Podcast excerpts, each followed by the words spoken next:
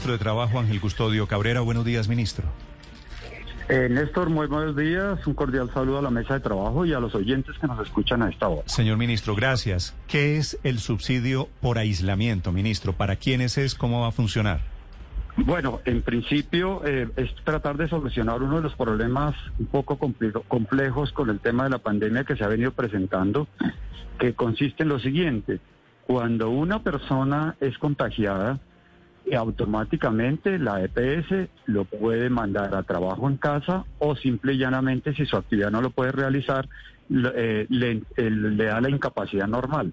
Pero cuando esa persona está en contacto con otra gente, esas personas no tienen el contagio, pero por prevención tienen que aislarse.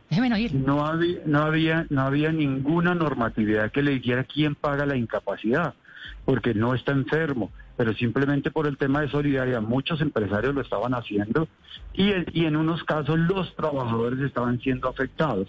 A raíz de esto, decidimos colocar, eh, estamos ya a consideración ya del Ministerio de Hacienda, ya está para la firma del presidente, el subsidio de aislamiento.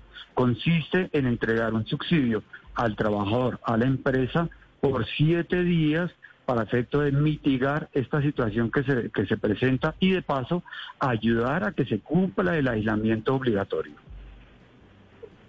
Ministro, ¿y cuál es el costo fiscal de este subsidio?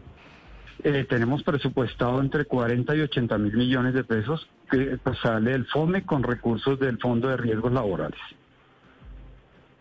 ¿Qué le dicen en el Ministerio de Hacienda? ¿Que se lo pasan? No se lo, no se lo pasan. Y se lo digo porque últimamente hemos visto todo tipo de campanazos, de alertas de que no va a abrir más el hueco y agrandar más el déficit. Esto estaba reservado desde el año pasado. Eh, hicimos ya el esfuerzo y ya hicimos el decreto y estamos ya en el trámite de la solicitud formal. Mañana el FOME lo autoriza. Pero tiene toda Ministro, la razón. Esto Señor. Eh, ¿cuánto, ¿Cuánto recibiría cada trabajador?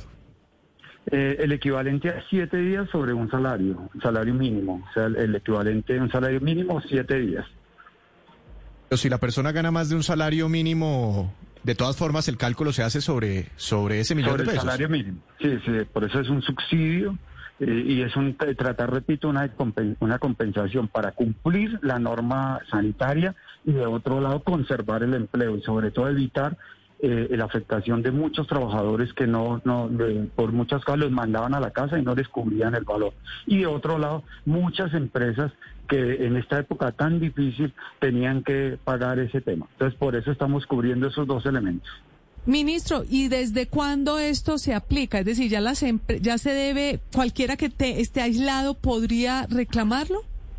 Sí, el procedimiento lo vamos a explicar la próxima semana. Repito, mañana el FOME nos autoriza y el lunes, eh, tan pronto lo firme el señor presidente, automáticamente lo implementamos el Ministerio de Trabajo con las ARL y con las empresas respectivas. ¿Qué, papel, ¿qué papel juegan, ministro, las ARL, que son las administradoras de riesgos laborales? Porque ellos conjuntamente con los temas de los funcionarios de salud son los que determinan el riesgo de la persona y por eso lo queremos hacer a través de ellos. Y repito, todo coordinado con el Ministerio de Trabajo. El subsidio ¿Cuántos empleados? Sí, ¿cuántos empleados hasta el momento han estado en casa en este tipo de incapacidad, digamos? ¿Y cuánto ha sido lo que han tenido que poner directamente los propios empresarios? No, no, el dato no lo tenemos exacto, pero sí es bastante, supera cerca del billón de pesos en esta situación. Por eso queremos mitigar una parte, eh, por lo menos en esta etapa. Ministro, ¿un subsidio de aislamiento por cuánto tiempo? No, hasta que nos alcance la plata, 40, 80 mil millones de pesos, soy eh, concreto en ese sentido, es estamos, ya en, eh, estamos ya prácticamente saliendo un poco de la pandemia, con el tema de vacunación también vamos a tener resultados, entonces es simplemente una ayuda para esta etapa, para esta etapa, para fomentar el empleo.